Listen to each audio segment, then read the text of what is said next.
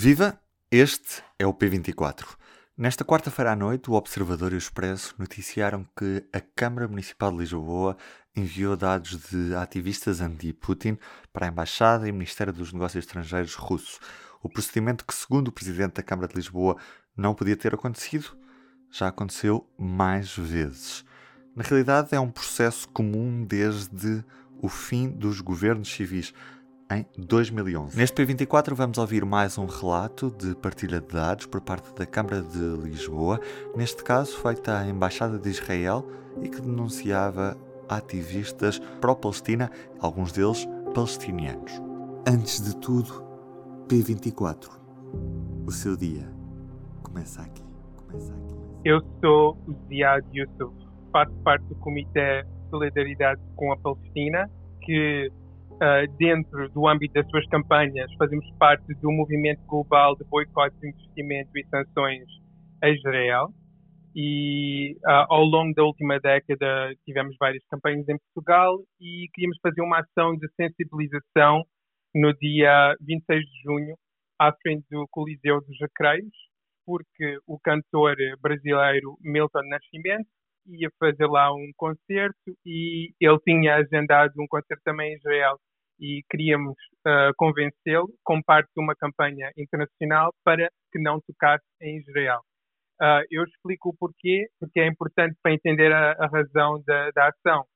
Porque uh, Israel é um Estado apartheid, como foi confirmado recentemente pelo Human Rights Watch, e isso não é uma análise de analogia com o apartheid sul-africano, mas uma análise legal.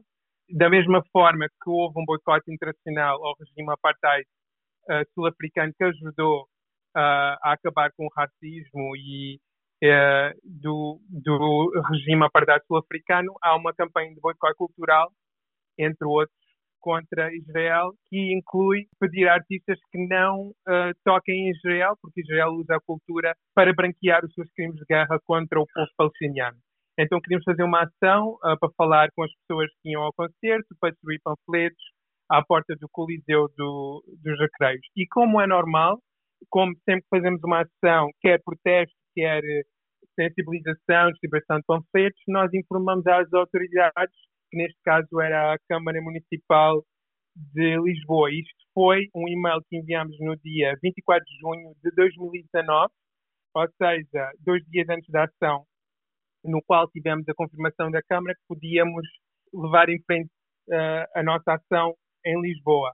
Mas nessa resposta foi o problema, foi que eles copiaram uh, no e-mail uh, a Embaixada de Israel uh, e aquilo indignou-nos, porque para além de ter o nosso nome dos ativistas envolvidos na campanha, muitos de nós, palestinianos e, e ativistas pró-Palestina, uma semana antes foi revelado no, no, no jornal israelita Haaretz que Israel tem usado a sua agência de espionagem Mossad contra o movimento PDS, que é o nosso movimento, portanto sentimos-nos completamente abandonados e pela Câmara e expostos a perigos e, e potenciais ameaças de, pelo governo israelita de uma ação que não, não era sequer direcionada à embaixada, mas sim à porta de um concerto cultural de sensibilização à nossa campanha de boicote cultural nós no IMA pusemos a informação básica de, de quem nós somos, uh, o que vamos fazer para termos a permissão, foi, foi isso que enviamos. E, e, claro, enviamos os detalhes que, que, a Câmara precisava e eles, sem aviso nenhum, incluem a Embaixada Israelita na resposta como se fossem parceiros e, uhum. e, e daí uh, levou-nos a emitir um comunicado na altura a denunciar esta ação da Câmara Municipal de Lisboa. E, e, como lhe indiquei, na altura a notícia foi noticiada pela RTP e pela Sol, mas não houve o abalo como houve agora neste, neste caso com a Rússia, que o presidente, até o presidente da República, todos os partidos a denunciarem uh, de como, uh, como é que a Câmara foi uh, revelar os nossos detalhes pessoais para uma ação cívica. Vocês, depois de terem conhecimento deste envio, vocês falaram diretamente com a Câmara. O que é que fizeram depois disso? E o que é que a Câmara vos respondeu depois? Para além de emitirmos um comunicado público, como eu referi, uh, em que dissemos que a Câmara está a colidir com uh, o Estado de Israel para atacar ativistas de direitos humanos, uh, um dos nossos membros também escreveu uma carta a, de, a, a, declamar e, o que aconteceu e a pedir satisfações à Câmara. Entretanto, a Câmara respondeu uh, descaradamente, digo eu, também a dizer que uh, o que nós uh, fazemos, isso de comunicar à Embaixada de Israel, é um ato completamente normal e, e, e nesse e-mail dizem que também fizeram isso uh, em relação a outros protestos, como por exemplo protestos de, uh, em relação à autodeterminação do povo uh, do Tibete, eles informaram embaixada, a embaixada chinesa, protestos em relação à Venezuela informam, informaram a embaixada venezuelana. Portanto, o que isto mostra, como isto é um e-mail de 2019 e são as provas muito claras que o presidente da Câmara de Lisboa, Fernando Medina, está a mentir, que isto foi um erro e que nunca mais vai acontecer. Eles uh, admitiram no, no e-mail orgulhosamente de que esta é um procedimento de rotina que fazem isso uh, e, claro, não ouvimos, como disse, uh, a amnistia ou, ou os partidos a, a, falarem sobre, sobre o que aconteceu e, e temos uh, membros palestinianos que realmente têm família na Palestina e que são diariamente atacados e humilhados e têm medo de repercussões que Israel faz contra eles ou quando vão visitar as suas famílias também. E o, o que eu queria realçar neste facto é que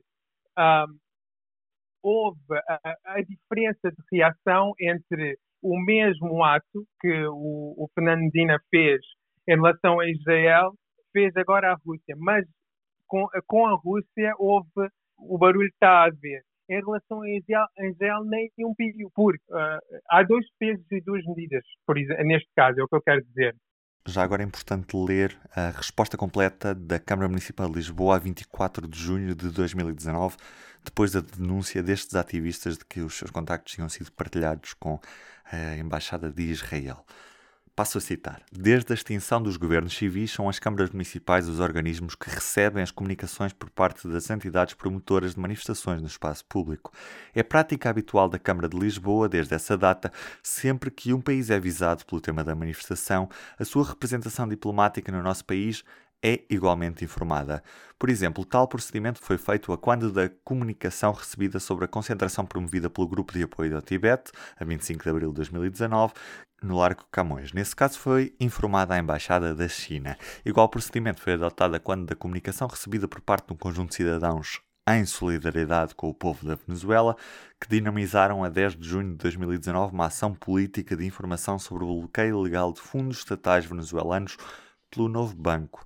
Esta ação decorreu frente à sede daquele banco, na Avenida Liberdade, e a Embaixada da Venezuela foi informada da manifestação. Assina esta mensagem a então assessora de imprensa do Presidente da Câmara Municipal de Lisboa.